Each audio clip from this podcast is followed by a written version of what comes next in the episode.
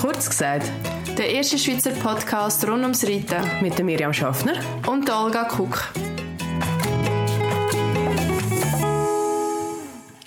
Und damit heute zusammen und herzlich willkommen zurück zu Kurz gesagt. Die Olga und ich haben heute eine kleine Premiere und zwar nehmen wir das allererste Mal den Podcast im Ausland auf. Wir sind nämlich am Gio in Aachen. Ähm, zwar haben wir vis-à-vis von uns den Patrick Krüg und Nadia Minder, die im Vielseitigkeitsteam für die Schweiz sind und wenn ich richtig bin, glaube ich das erste Mal das Jahr, wo die Schweizer Equipe in der Vielseitigkeit starten. Heute zusammen herzlich willkommen. Ich freue mich mega, können wir mit euch aufnehmen. Mögt ihr euch vielleicht kurz vorstellen und vielleicht auch Ross, die ihr dabei habt?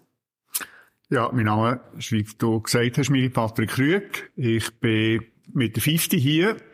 Jetzt bereits das zweite Mal in Aachen. Das erste Mal bin ich in Quarantäne da gewesen, wo ich auf der Longlist war für die Olympiade auf Tokio und hatte dort wieder müssen heimreisen und jetzt äh, ist natürlich die Freude umso grösser, dass ich wirklich da darf teilnehmen und es ist ein mega Erlebnis äh, hier zu sein und vor allem das auch, weil ich eigentlich das Leben lang schon reite, habe das so zu meinem Beruf gemacht, mache den Beruf immer noch, bin im Moment Lehrgangsleiter für die ganze höhere Berufsbildung in den Ferienberufen und auch Spitzensportler eben in der Vielseitigkeit. Und das ist einfach eins von den Highlights, wenn du hier in Aachen kannst reiten. Ich bin äh, Nadja Minder, und bin Mitglied vom Elitekader der Vielseitigkeit in der Schweiz. Ich bin jetzt zum zweiten Mal da. Ich habe letztes Jahr schon dürfen mit dem gleichen Ross meine Premiere feiern und habe bis jetzt in dem Vielseitigkeitszirkus die ganze Nachwuchs und äh, ja Junioren, junge Ritterzeit mitgemacht und bin so ja in dem ganzen Sport groß geworden. Warum haben ihr euch eigentlich für die Vielseitigkeit entschieden? Also so aus allen Sparten von der Ritterei? Bei mir ist das so ein bisschen einfach passiert. Ich war bei der OKV Newcomers dabei gewesen. Da haben wir noch sehr viel im Elk-Lager gehabt. Meine Mami hat auch schon Vielseitigkeit geritten. Also sie hat es immer sehr vielseitig gemacht mit, mit ihren Ross. Und so bin ich dann so ein bisschen reingerutscht. Ich auch ein Pony gehabt, das ein bisschen sauer war im Springen. Durch das hat es dann auch über die festen Sprünge immer mehr Vertrauen gegeben. Genau. Es macht einfach super viel Spass.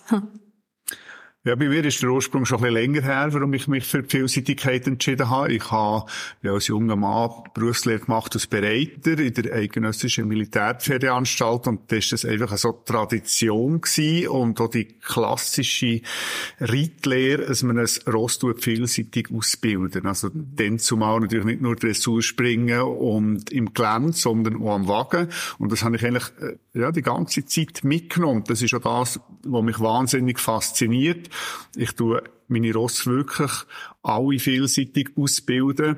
Und ja, jetzt mit der 50-50, die ich da habe, ist das einfach bis ins oberste Niveau gelungen. Und äh, ja, es ist wirklich das, was, mich fasziniert, dass du eben nicht nur in einem Sattel das machst, dass du mit einem Ross eigentlich eben drei Disziplinen kannst machen. Mhm. Äh, ja, es ist natürlich auch ein wahnsinniger Trainingsaufwand, aber auch viel abwechslungsreicher durch das. Was sind bis jetzt so eure grössten Erfolge? Vielleicht auch die persönlichen Erfolge, nicht unbedingt Resultat? Ja, bei mir bin ich wirklich sehr glücklich gewesen nach der Corona-Pandemie, äh, dass ich die Europameisterschaft reiten konnte in Avanche. Und ich glaube, das ist schon auch mein grösstes Highlight gewesen, wo ich im Parkour und im Cross mit einem Nullfehler bin heimgekommen. Und nachher das Jahr darauf auch in Italien die Weltmeisterschaft reiten. Und ja, das sind, glaube ich, schon so die grössten Highlights. Ja, das ist immer mit persönlicher Erfolg und Erfolg auf dem Papier ein bisschen Unterschied. Ich habe, zum sagen, in der Juniorenzeit einmal dürfen den achten Rang erritten an der Junioren-Europameisterschaft. Das ist für mich so ein kleines Märchen gewesen, weil ich ein Ross hatte, das nicht immer hundertprozentig zuverlässig war. Und dort ist so alles ein bisschen zusammengekommen. Darum, das ist sehr ein grosser Erfolg gewesen. Und dann haben wir letztes Jahr ein mega Jahr mit der Schweizer Equipe also wir dürfen den Nationenpreis gewinnen im Pratoni del Vivaro. Das war der Testevent für die WM. Und ich mag mich erinnern, dass die zweite platzierte Equipe ist Frankreich gewesen. Die sind mit den genau gleichen Ritter und Ross gekommen wie äh, Olympia in Tokio. Mhm. Die haben dort mal Bronze gewonnen, so viel ich weiß. Also das mhm. ist wirklich sehr ähm, episch gewesen. und dann habe ich noch dürfen eine lange Vierstern gewinnen, gerade zwei Wochen später mit dem Toblerone, meinem besten Ross, den ich habe. Und ja, so resultatmäßig ist das, glaube das und natürlich eine Teilnahme an der WM. Gerade nach meiner jungen Ritterzeit, dass ich den Sprung in die Elite so geschafft habe. Dank meiner Ross natürlich auch. Schätze ich sehr. Ja, du bist ja erst 23, oder? Genau, ja. Das ist wirklich nicht selbstverständlich, dass das so klappt. Aber wie gesagt, wir Ritter ohne Ross sind einfach nur Menschen und ich habe einfach sehr viel Glück gehabt, dass ich gerade die richtigen Rossbar gestanden sind. Äh, die Vielseitigkeit, wie wir alle wissen, besteht ja aus drei Disziplinen. Und was mich mal wundern also das Cross ist klar, das ist wahnsinnig anspruchsvoll und sicher auch nicht vergleichbar mit anderen Sachen, aber Dressurprogramm und Springparkour, kann man das mit den Disziplinen, wo wir sonst haben im Sport vergleichen? Auf welchem Niveau, dass ihr das ungefähr müsst in euren Kategorien ähm, absolvieren? Ja, das kann man gut vergleichen. Ich denke, Dressur kann man sagen, das ist ein Dressur-M-Niveau von den Lektionen her. Äh, gerade so ein Championat sind die Programme vielleicht von der Abfolge her schon auch ein bisschen schneller als vielleicht in normalen Dressurprüfungen, wie wir sie in der Schweiz kennen. Und beim Springen ist das Niveau von 1,25 Meter, wie wir so in der Schweiz haben, bei nationalen Prüfungen. Was der vielleicht ein bisschen der Unterschied ist, von den Sprungabfolgen her sind viel mehr auch Dreierkombinationen drin. Oder jetzt hier in Aachen haben wir am Freitagabend drei Kombinationen gehabt, nur Doppelkombinationen, aber eigentlich das Highlight war, äh, Sprung 9AB Kombination und nachher 10AB mhm. auch noch mhm. eine Kombination. Also eigentlich etwas, was es sonst nicht so gibt. Und beim Springen ist auch der Zeitfaktor immer äh, nicht zu unterschätzen. Also wir äh, müssen null reiten, aber auch in der Zeit hineinkommen. Und ja. Das ist noch eine Frage, das ist mir das erste Mal aufgefallen. Ihr habt nicht, also die Zeit wird nicht gemessen, sondern ihr habt eine Maximalzeit. Habe ich das richtig verstanden? Auch im Springen? Genau, ja. richtig, ja. Man darf die einfach nicht überschreiten. Ja. Es gibt ja. Strafpunkte. Und das ist meistens, oder vor allem, wenn es den Druck so ein bisschen erhöhen halt relativ eng gemessen. Vor allem, weil wir nicht mit so einem Tempo ähm, gewöhnt sind, glaube auch die Parcours zu reiten, wie zum Beispiel die Springritter mit den Springross ja. so ziehen. Ja, ja, und das ist natürlich, wenn Zeit halt auch ein Kriterium ist, dann, äh, ja, gibt's halt auch mehr Fehler, oder? Mhm. Und das, äh, ja, gerade in der Wertung ist Dressur meistens sehr eng beieinander von den Prozent, oder? Und das sind halt vier Punkte für einen Stangenfehler, wo das Klassement schon noch ein bisschen durcheinander mischen. Ja. Und bis vor ein paar Jahren hat ja Dressur auch immer noch ein bisschen mehr zählt als Springen und das Gross, äh, in der Gesamtwertung innen, oder? Cool. Ja.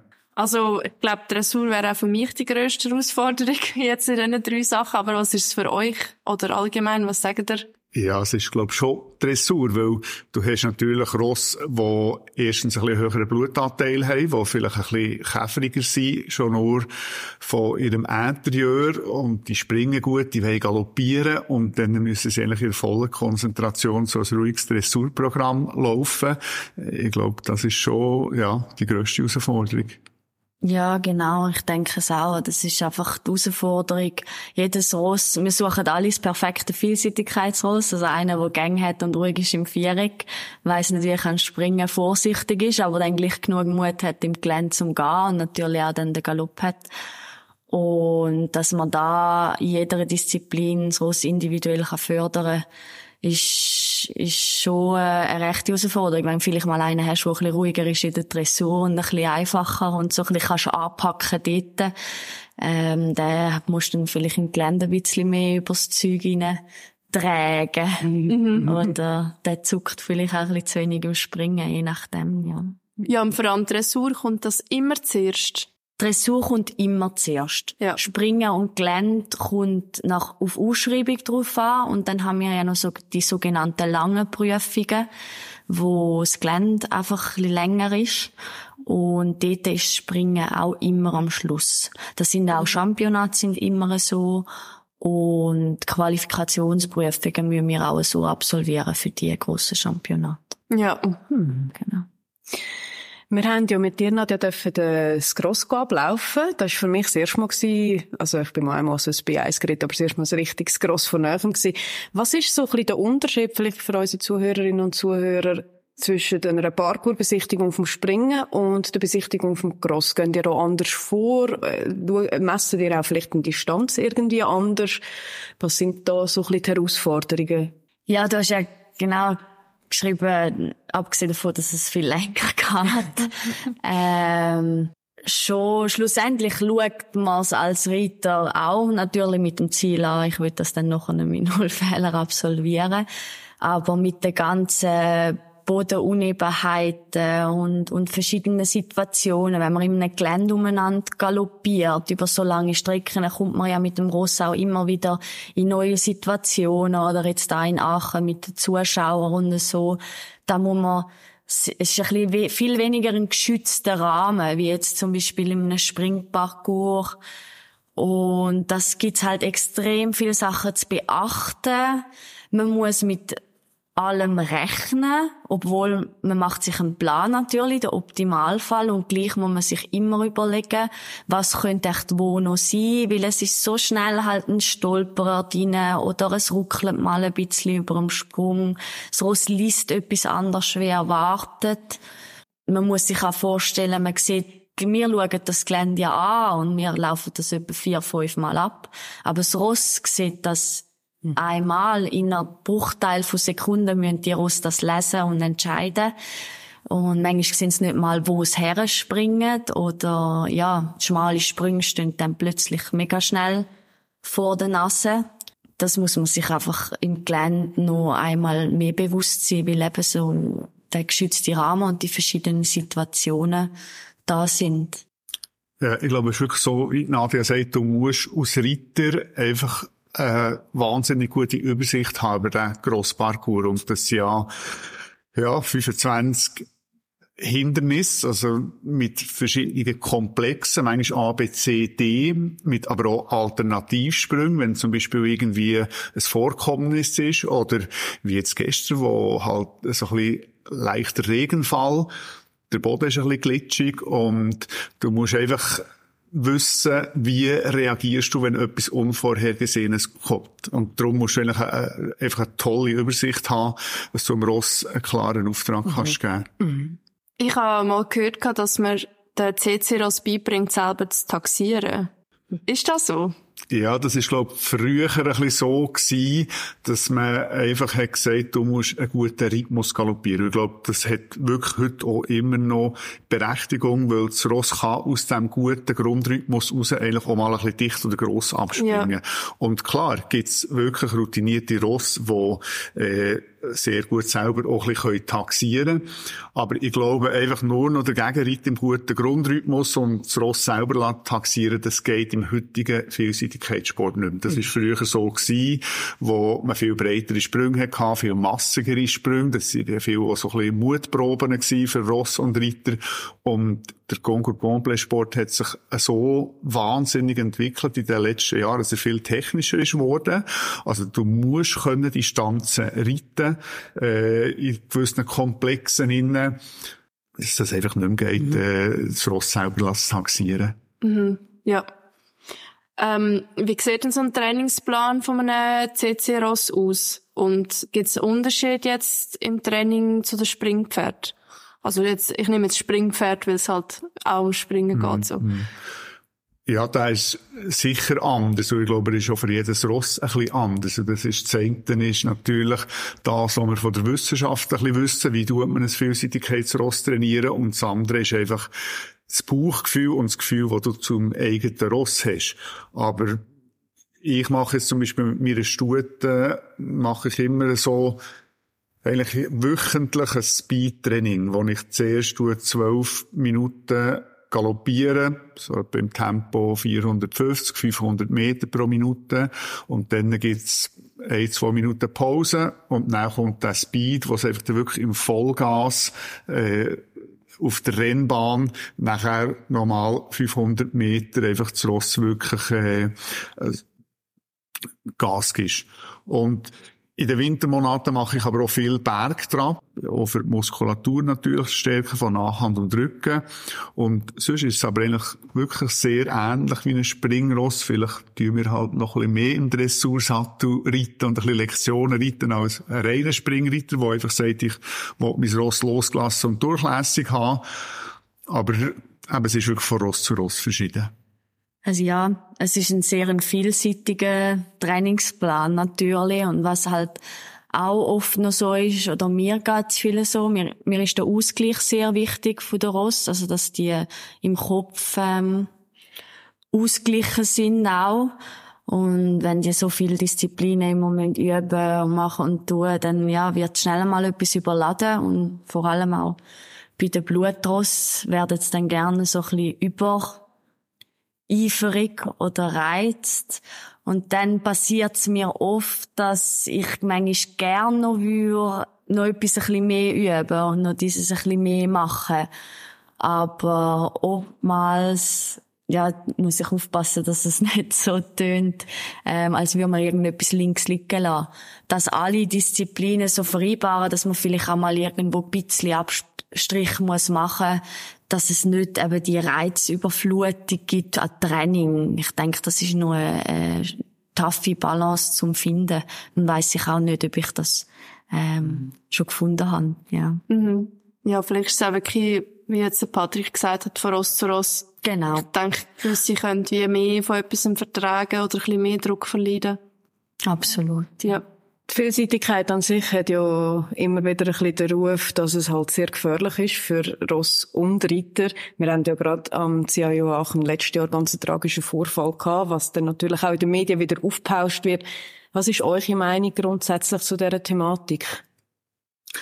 Ja, ich denke, wenn Ross und Ritter gut auf die Aufgaben vorbereitet sind, dann äh, ist das nicht gefährlicher als eine andere Sportart. Weil passieren kann immer etwas und in den meisten Fällen ist einfach entweder das Ross oder der Ritter überfordert.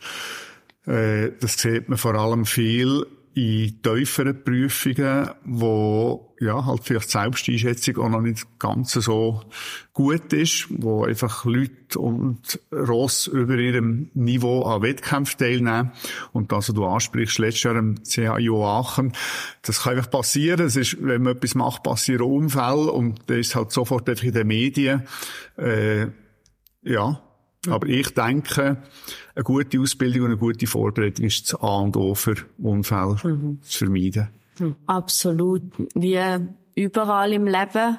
Und das ist, ich habe auch mal etwas sehr Gutes gehört von einem grossen Namen im ähm, Vielseitigkeitssport. Ich weiss leider gerade nicht mehr wer. Vielleicht Ian Stark oder so. Das ist auch ein grosser Champion von, von früheren Jahren. Ist auch da übrigens die Woche.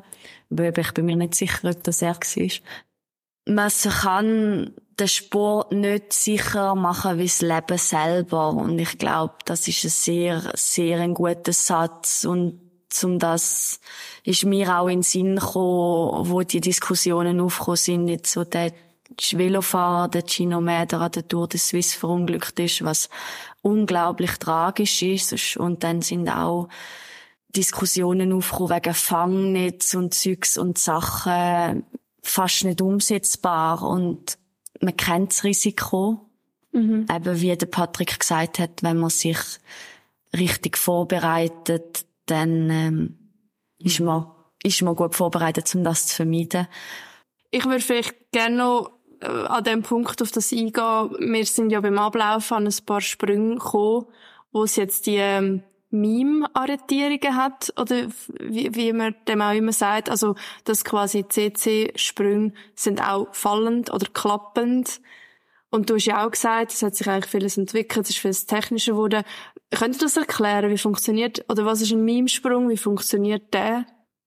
Ja, vielleicht hänge ich gerade dort an, wo du vorhin hast du gesagt, äh, das Concours Complet Ross tut selber taxieren. Mhm. Weil genau bei diesen Mimsprüngen, die sind ja meistens dort aufgebaut, wo es eben irgendwie vielleicht eine Bodenunebenheit vor dran hat oder vielleicht so nach einer langen Galoppstrecke es der Reiter wirklich das Ross muss zurückführen und in eine gute Absprungdistanz reinführen, nicht einfach kann, äh, im Renngalopp drüber reinrennen, oder? Weil genau dann könnte eben das Ross anhängen und dann passieren ja die schlimmen Unfälle. Und mit dem MIM tust du eigentlich in meiner Optik zwei Sachen berücksichtigen. Das eine ist, du tust den Reiter ein bisschen dazu erziehen, mehr mit Kopf und Verstand zu reiten.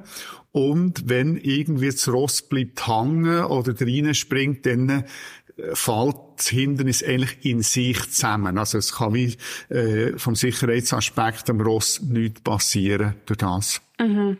Genau, man, mit, man will mit dem vor allem die Rotationsstürze verhindern. Also, wenn das Ross anhängt und es überschlägt. Oh, okay. Das ist so sicher der Hauptgrund, dass das, weil dann, wenn es halt nah geht und weg ist, dann kann die Rotierung nicht passieren. Kann er sich noch fangen, so. Genau. Ja.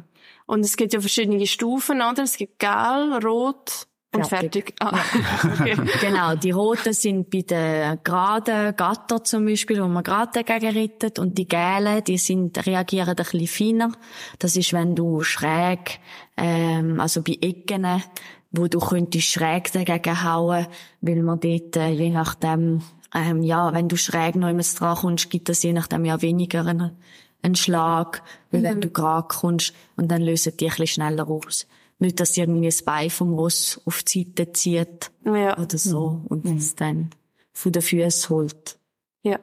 Habt ihr selber schon mal einen schlimmen Unfall gehabt? Ja, schlimm nicht. Ich habe mehrfach einen Beinbruch gehabt, aber nicht im Vielseitigkeitssport. Da ist daheim passiert, wo ein junges Ross ist erschrocken und mit mir auf den Beton springt und hat mich mit dem Ross überschlagen und das Bein drunter, aber äh, ja, das ist nicht schlimm von dem her. Ich habe einmal mit 15 so einen Rotationssturz gehabt. Ähm, ich bin aber weit weggeflogen und ähm, am Ross hat's überhaupt nichts gemacht. Das ist ein, ein Schreck gewesen, ist aber auch aus einer Unkonzentriertheit passiert. Ähm, vom, vom Ross vor allem, das war abgelenkt wegen irgendeiner Schafherde, glaube oder so. Und ja, also in dem Sinn alles glimpflich ausgegangen. Was unterscheidet der Gio Aachen von anderen internationalen Turnieren? Und wie ist es so für euch da zu reiten? Ja, hier in Aachen bist du wieder König, da wirst du auf Hände gedreht, schon wenn du mit dem Lastwagen herfährst, steht der Crew da, wo mit dem Wägeli bereit ist und die Sattelkiste und das Heu und das Kraftfutter ausladen. Und dann kommst du so eine Akkreditierungskarte und kannst eigentlich überall auf die Rittertribüne, den besten Platz, zuschauen.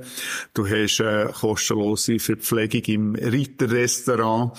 Äh, ja, das ist einfach wirklich das Highlight, wenn du mal hier kannst reiten. Mhm. Ja, für uns CC-Reiter ist es eigentlich schon komplett anders. Also, es ist halt sehr auch, denke von der Springwelt angehaucht. Ich weiss nicht, wie das sonst ist auf der Turnier. Klar ist Aachen auch für die etwas ganz Exklusives. Aber ja, wir stehen halt auch oft im Match rum, also blöd gesagt nur schon in die Boxen.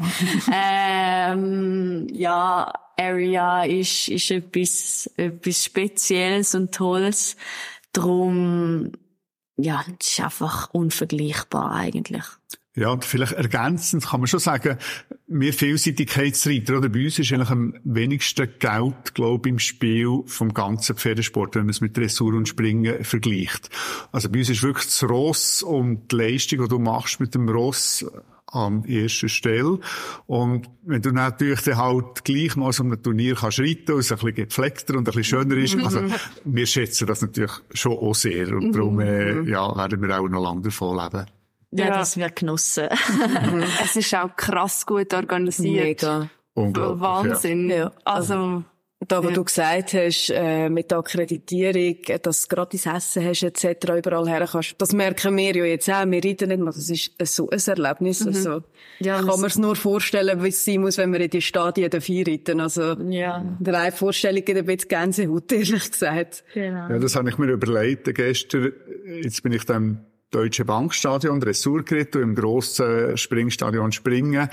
Und denkt, ja, ich werde wieder auf Aachen kommen, vielleicht halt als Zuschauer, aber wenn du irgendwie dann einmal kannst sagen, ja, da bin ich auch noch mal geritten, mhm. schon ein gutes Gefühl. Mhm. Könnt ihr uns einen Einblick geben in die Vorbereitungen, die ihr getroffen habt, äh, für zum am Giro ritten? Da muss ich vielleicht noch ausholen zu letztes Jahr weil ich han ja bis letztes Jahr schon das erste Mal reiten. Dort bin ich wirklich ganz bewusst, habe ich noch ein Training gemacht vor dem Turnier, wo ich Sprünge im Wasser habe springen, Ecke im Wasser, weil ich habe gewusst, da eben das große der Rolex-Komplex.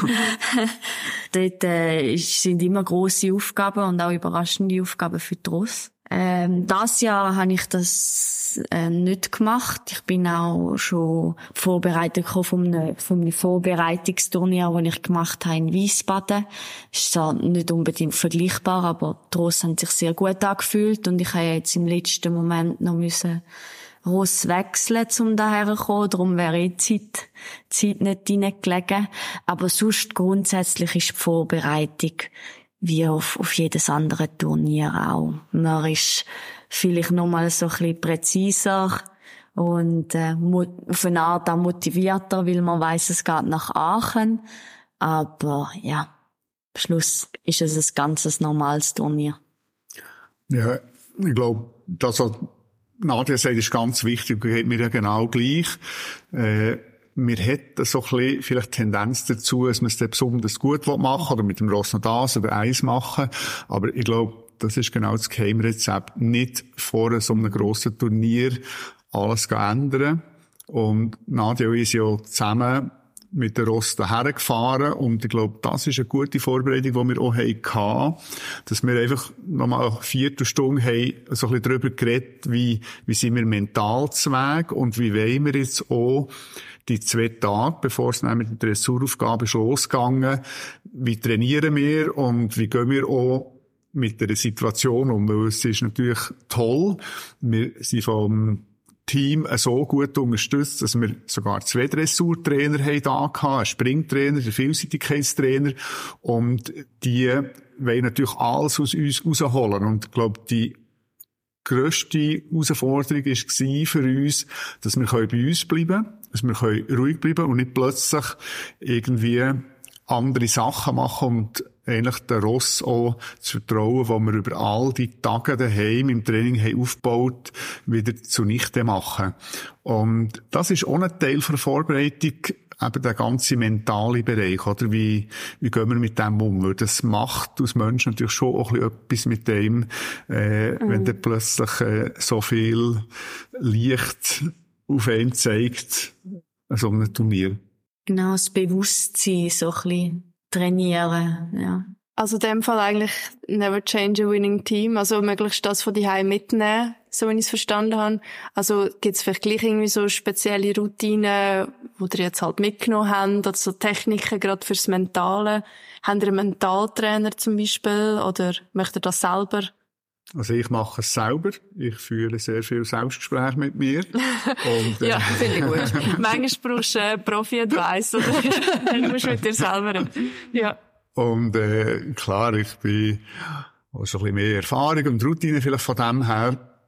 Aber ja, ich kann es eigentlich wirklich gut regeln und ich kann wirklich auch sagen, als ich in der Dressur bei das deutsche Bankstadion eingerichtet, eingeritten, dann habe ich wahnsinnig Freude gehabt und ich bin überhaupt nicht nervös gewesen und habe es echt genossen. Und ja, das sind ja halt Momente, wo du dann für ein nächstes Turnier wieder dran anzupfst und genau den mentalen Bereich wieder abrufst. Du sagst, hey, dann ist es so gut gewesen, äh, jetzt hast du wieder das gleiche Gefühl. Und mhm. ja, ist etwas ganz Wichtiges. An dem Wachsen, genau. genau ja. Und ich führe auch selbst. Nein. ähm, ich habe aber auch einen Mentaltrainer, wo ich fragen kann, wenn ich irgendetwas brauche. Ich kann jetzt nicht irgendwie extrem regelmäßig, sagen wir monatlich oder weiß auch nicht, aber wenn ich irgendein Thema habe, kann ich ihn fragen. Und was ich einfach immer mache, vor allem in Ritt, ist visualisieren. Mit dem, mit dem Ross, speziell natürlich auf das Ross, wo ich gerade am Reiten bin ähm, dass ich halt mir vorstelle, wie sollte sich's anfühlen, wie kann sich's anfühlen.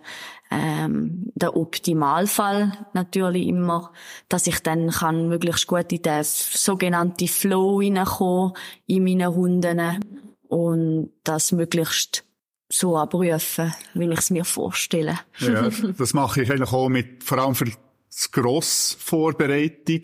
Mit dem inneren Auge reite ich das Gross mit meinem Ross mehrmals durch. Und das ist eine tolle Vorbereitung, weil du dich eben auch kannst so Situationen einstellen, wo sich dann plötzlich eintreffen, die du nicht kannst voraussehen. Und dann mache ich das mehrmals oder mit dieser Situation, mit einer Situation und gehe eigentlich immer wieder als Gewinner, äh, aus dieser, aus dieser mentalen Phase raus, oder? Und ich sehe, mal, ich schaffe es und das geht und gehe gestärkt eigentlich in den Wettkampf hinein.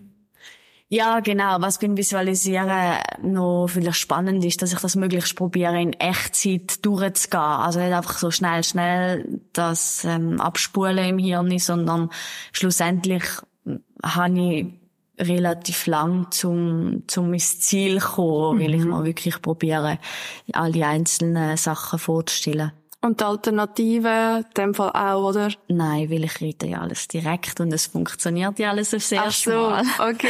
Aber nein, die Alternative muss man schon einfach sicher mal angeschaut haben, dass mhm. man weiß, was man muss machen, nicht, dass man dann aufgeschmissen ist oder irgendwo noch einen Sprung auslässt. Mhm. Ähm, ist auch schon passiert, natürlich. Ähm, also nicht mir, aber ja, anderen.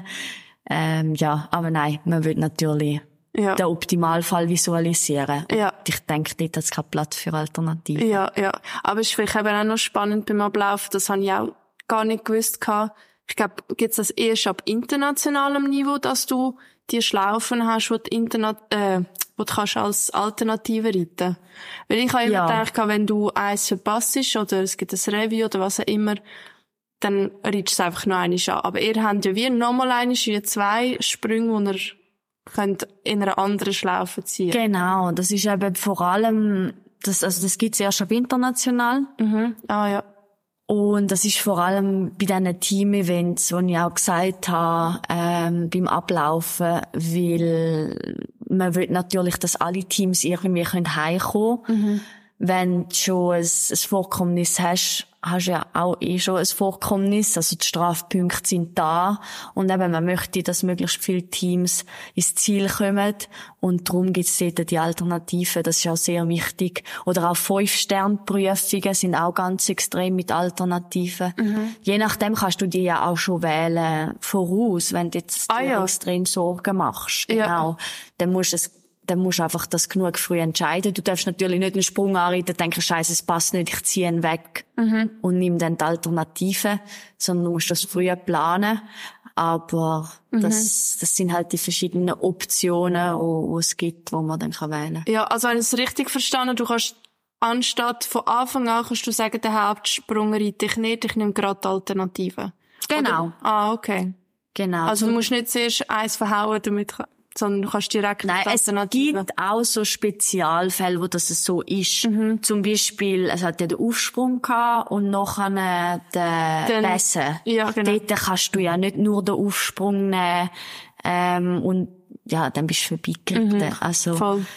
Ähm, sondern dort musst du direkt gehen. Und dort ist es halt einfach, du kannst den Sprung nicht mehr anreiten, ohne den Aufsprung zu nehmen. Also, du kannst ja, ja nicht auf den, ja, ja, ja. Bank oberkehren. Mhm. Und darum... Ist das schwierig, jetzt so ohne ein Bild? Ja, so, ja genau. Aber es gibt halt eben im Gelände, zum Beispiel, wenn gerade ein Aufsprung davor ist oder ein Graben, kannst du es fast nicht mehr an, ja, einzeln. Mhm. Und dann gibt's die Alternativen, wo eben dann halt nur dort sind, ja. falls du ähm, ja. das Revier hast. Gesehen. Wenn wir gerade bei den Hindernissen sind, hat jetzt Aachen besondere Komplex oder Schwierigkeiten, wo ihr euch müssen darauf vorbereiten und was sind eure Strategien gewesen, um die zu bewältigen, wenn es welche gibt? Ja, ich glaube, Aachen ist A vom Grossparcours her einfach viel liebevoller dekoriert und aufgebaut als andere Prüfungen, weil natürlich einfach auch viel größere Zuschauermenge da ist. Und ja, es hat hier drei Wasserpassagen, wo es normal ein internationalen Turnier vielleicht eher zwei Wasserpassagen hat. Und ich glaube, was halt wirklich hier sehr speziell ist, dass du äh, in der ersten Wasserpassage die relativ lang aufhalten. Also dort machst du nicht nur irgendwie ein oder zwei Sprünge, sondern wir haben dort noch wie eine, eine Volte galoppiert drin und auch nochmal einen Komplex gehabt. Es ist ja auch so ein bisschen, äh, ja, natürlich auch die Substanz von der Ross gegangen, oder? So lange im Wasser zu galoppieren.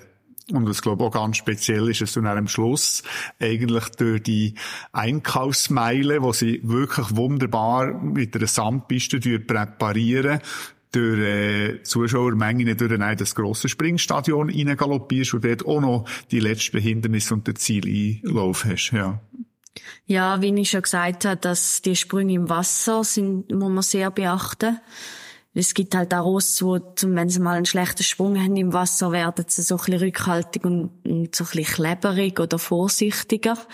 Ähm, und was in Aachen natürlich absolut die größte Herausforderung ist, ist die Zeit. Also, das ist einfach sehr, sehr schwierig zu machen, auch für, die, für die Besten von der Welt, wie wir, wie wir mhm. gestern gesehen mhm. haben.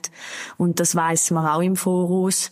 Darum ähm, ist das sicher so ein bisschen Vorbereitung, ähm, vor allem eben auch mental, dass man da da weiß, auf, auf was man sich einlädt. Oder eben, dass zum Beispiel halt dann recht hinentreibst in den Minuten und dich dann schon push, pushst, aber nicht, nicht lässt verrückt machen, wenn du eben, wenn du nicht mehr nachmachst in dem Sinn, weil wir haben ja unsere Minutenpunkte auf mhm. der Strecke. Wir reden, wir tun ja die Strecke messen. Und, ja, ich denke, das ist auch noch ein grosser Punkt, so. Das ist vielleicht auch noch spannend. Wie misst man das? Du hast ab also so wie Markierungspunkt auf der Strecke habe ich gesehen beim Ablauf und dann schaust du einfach immer schnell auf die Tour, wenn du an diesem Punkt vorbei bist. Mhm. Nein, also eigentlich ganz einfach gesagt hast du ein Messrad mhm. und dann oder GPS und wir haben ja Tempo 560 70. 70. Ja. ja gut, hä? Mhm. Äh, 570 und dann tust du eigentlich aus der, aus der Startbox raus 570 Meter messen mhm. und dann weißt du, an dem Punkt muss meine Uhr eine Minute piepsen und ja. dann ist dann das nächste 1140, so. Mhm. Okay. äh, ja, und so, das wären dann die zwei Minuten und so geht's weiter. Ja, und ich muss aber vielleicht noch ergänzen, das ist das eine, dass man das tut messen und mit der Uhr reitet.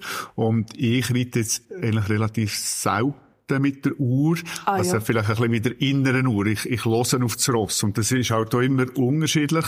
Äh, was habe ich für ein Ross? Äh, kann ich jetzt Zeit reinreiten? Wie ist die Verfassung? Wie, wie ist auch das Terrain? Ist es alles flach oder geht es äh, am Anfang sehr viel bergauf und dann gegen Schluss flach oder umgekehrt? Und da gibt es aber unterschiedliche Theorien, oder? Und ich glaube, das ist schon auch die Erfahrung und äh, das eigene Gefühl, äh, was wählt man eben äh, so ein bisschen das eigene Gefühl oder wirklich nach der Uhr zu reiten, wie es Nadia erklärt hat, wo ich einfach schaue, äh, bin ich immer in der Zeit und ja. Was nicht heisst, dass wenn man mit der Uhr reitet, dass man nicht aufs Ross hört, aber ja, genau. Ähm, ja. Das ist natürlich dann gleich im Vordergrund. Du weißt nicht, ob du, ob du das dann so kannst umsetzen. Mhm. Aber ähm, das ist einfach die Vorbereitung, genau. Ja. Mhm. Äh, was hat das mit diesen Plüschtierchen auf sich? Du hast eins gehabt, ich glaube, du nicht. Ich nicht. Die Frage muss Nadia beantworten. ja, das ist ein Wilbury Wonder Pony. Ich habe das äh, letztes Jahr da bekommen. Und das ist ähm, ein Mädchen, wo sehr Fan war vom Militärsport, ist leider sehr früh, ich glaube mit 16, an Krebs gestorben. Und dann hat's dass ich weiss noch, wo sie am Sterbebett sie, also vom Sterbebett sie sind, ist, sind sehr viel Vielseitigkeitsritter sie besuchen und sie haben dann so eine Foundation gegründet, wo die, eben die Wilbury Wonder Pony Foundation wird auch von SAP sehr unterstützt, so viel ich weiß. Und dann ist es, glaube ich, so, dass, wenn das jemand, ein Reiter treibt, auf einem Ritt wird ein bisschen etwas gespendet in, die, in das Kessel. Ah, okay. Also ihr habt alle das gleiche Plüschtierli? Ja, So das ist, man sagt dem Wonder Pony. SAP Berry, ist das, glaube ich, irgendwie, ja. okay. Oder eben Wilbury Wonder Pony. Ja, die kommst du an gewissen Turnier oder Championat kommst du so eins aus Reiter geschenkt über und dann ist es dann dir freigestellt, ob du das drehst Ja. oder nicht. Aber zum Beispiel die Ingrid Klimke äh, hat sie eigentlich auch immer dabei, also sicher ganz eine gute Sache. Ja. Ja. Ja. Und dann tust du als Reiter spenden oder SAP tut einfach, schaut an, so und so viele Reiter haben das drauf gehabt, also spenden wir so und so viel. Ich hoffe es. Ich muss ganz ehrlich sagen, weiss nicht genau, wie das funktioniert. Ich spende nicht als Ritter. Ja. Und äh, ich kann mir jetzt vorstellen, dass so einem Event wie Aachen ähm, das gemacht gemacht wird. Aber äh, ich finde es einfach auch sonst toll und äh, witzig. Aber ich muss sagen, ich muss mich auch mal noch genauer erkundigen, äh, wie das genau abläuft. Ja. Ja. Ich bin jetzt mega überrascht. Ich habe gedacht, das ist einfach ein Glücksbringer, ist ein wahnsinnig schöner Hintergrund. Vielleicht eine weitere Frage. Könnt ihr uns einen Einblick in so einen typischen Tag hier in Aachen geben? So, wie läuft das ab? Ähm, was machen die Ross? Und äh, die Ross werden ja auch versorgt da. Habt ihr vielleicht irgendwelche Must-Have-Helfer, die ihr dabei habt, wo ihr sagt, ohne das kann ich nicht auf ein Übernachtungsturnier? Ja. Ja, wenn wir am Morgen anfangen, wie daheim auch, mit Futtern, mit Misten, meistens zur gleichen Zeit, wie wir es daheim auch machen. Und dann tun wir uns verpflegen in der Zeit, wo das Ross frisst. Und das kommt dann ein bisschen darauf an, ist es ein Tag oder zwei vor dem Turnier in der Vorbereitungsphase oder nachher ein Turniertag selber, wo Prüfungen sind, äh, nehmen wir aber die Ross schon mehr zu der Boxen aus als daheim. Einerseits, dass sie bewegt sind. Und andererseits aber dass sie sich ein bisschen die Atmosphäre alles kennen, äh, lernen. Und unsere Helfer gehen sehr viel mit der Ross grasen. Und je nachdem tun wir sie manchmal auch vor der Dressur am Morgen schon ein bisschen lösen und schaffen, wenn zum Beispiel die Dressurprüfung nach am Mittag oder am Nachmittag ist. Und zum Beispiel nachher vor dem abschließenden Springen am Sonntag, äh, vor der Fettkontrolle, so schon ein bisschen bewegen, dass sie ein bisschen lockerer sind und so. Äh, das ist eigentlich ganz unterschiedlich und individuell macht das jeder Reiter für sein Ross ein bisschen anders, ja. Genau, und ein Must-Have-Helfer, habe ich die letzten paar Turniere gemerkt, ist absoluter Bullenboy. Weil, weil ohne Bullenboy läuft nichts. Das ist einfach schwierig zum Abmischen. Es, es geht nicht. Und wir haben den eben letzte Mal vergessen. Und dann haben wir einen wollen posten und wir haben keinen gefunden. Und das ist also sehr schwierig. Ja, so gut. Also das die ganz klassische. Ja, so, ne? genau, zum Zusammenkratzen. Und wir haben halt Stroh und einfach Böllen sauber rausnehmen mit den Gabeln, ohne dass musst die halbe Strohboxen mitnehmen. Ja, ist, ist halt nicht so praktisch. Und wenn draussen noch in der Boxen stehen, ist es halt viel praktischer mit dem Mullenboy. Und das Ja. ist so, haben wir die letzten paar Mal gemerkt, der muss einfach immer dabei sein. Ja, ja, und so Sachen sind auch immer so rar. Also es ist wie Garette oder Schaufel oder Besen. Jeder hat Genau. seine angeschrieben und so und dann voll. Genau, wir im Schweizer Team tun die Garreten tun wir noch oft teilen, müssen wir sagen, müssen wir sagen. Weil, es ist halt gleich braucht viel Platz im, im voll, LKW, oder? Und man will ja dann gleich richtige haben, nicht so die zusammenklappbaren. Die sind schrecklich. Mit der bin ich letztes Mal los. Machen das nie.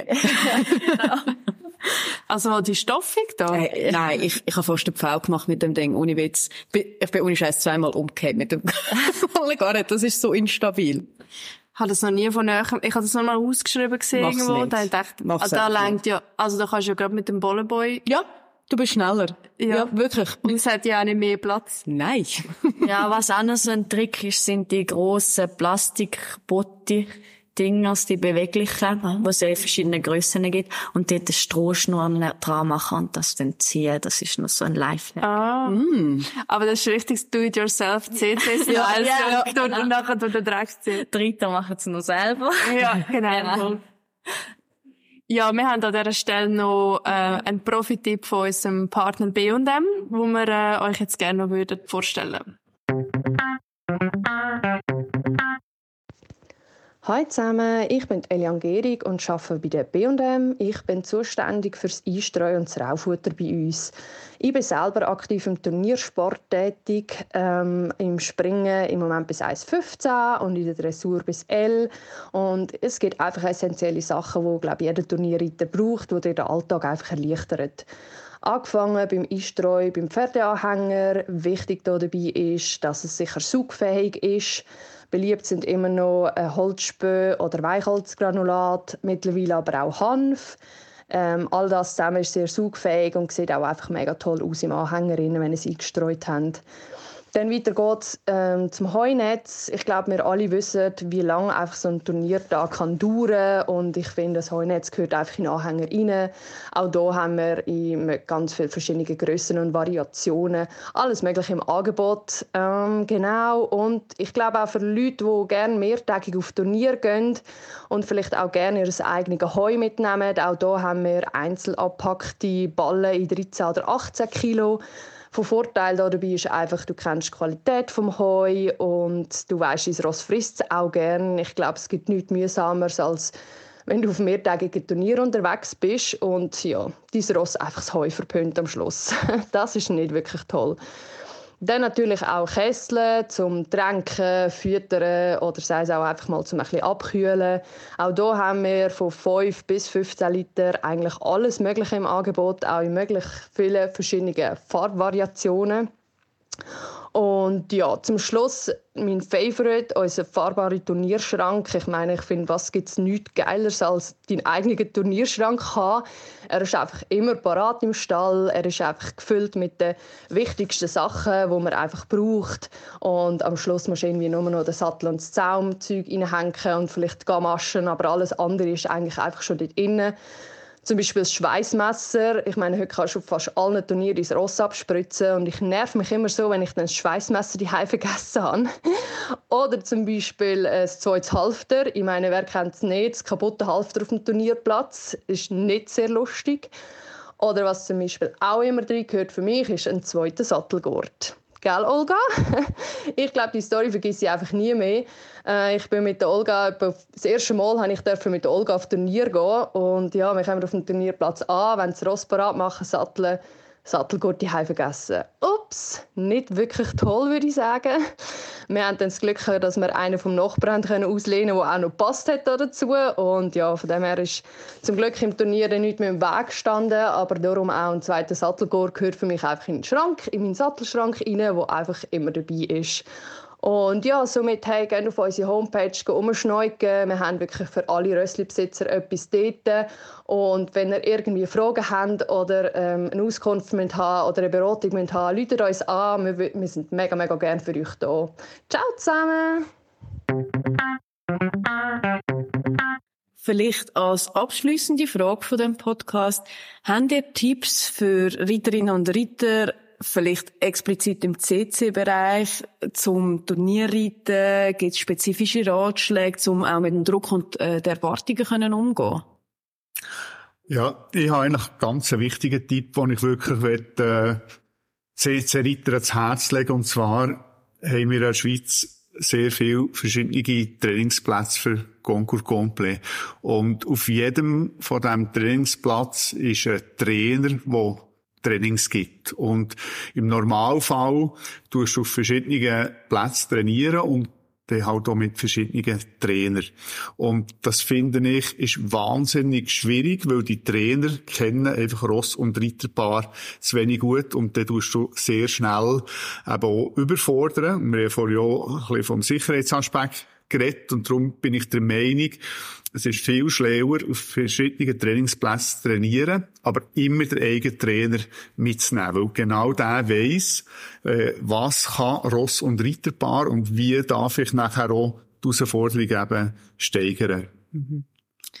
Ja, und einfach auch noch ein Tipp, CC-Szene ist, ist klein und familiär und wenn, er wenn man Fragen hat, dann kann man jeden fragen. Also das ist ich kenne selten einen, einen CC-Ritter, der irgendwie abgehoben ist oder nicht helfen will. Also da wirklich absolut keine Berührungsängste haben. Einfach mal zu jemandem anlaufen und fragen oder sagen, wie machst du das dort? Oder kann ich das Gelände mit dir ablaufen? Oder was auch immer. Um einfach ein bisschen hören, auf was achtet, achtet die Leute. Inzwischen mhm. haben wir ja wirklich auch ein paar ähm, sehr gute Ritter in der Schweiz oder mehrere und eben nicht nur nur vereinzelt. Drum, das ist einfach, ja, haben keine, keine Angst zu fragen. Mhm. Ja, ich glaube, das darf man schon sagen. Im Moment ist der CC-Sport in der Schweiz wirklich in der Blüte. Und wir brauchen Nachwuchs, und das ist ein Aufruf an alle, die Freude haben am Concours Complet Sport. Also, fällt an und legt los. Ja, ich könnte noch etwas ganz Kleines sagen, obwohl das wäre jetzt ein super Schlusswort gewesen, vielleicht.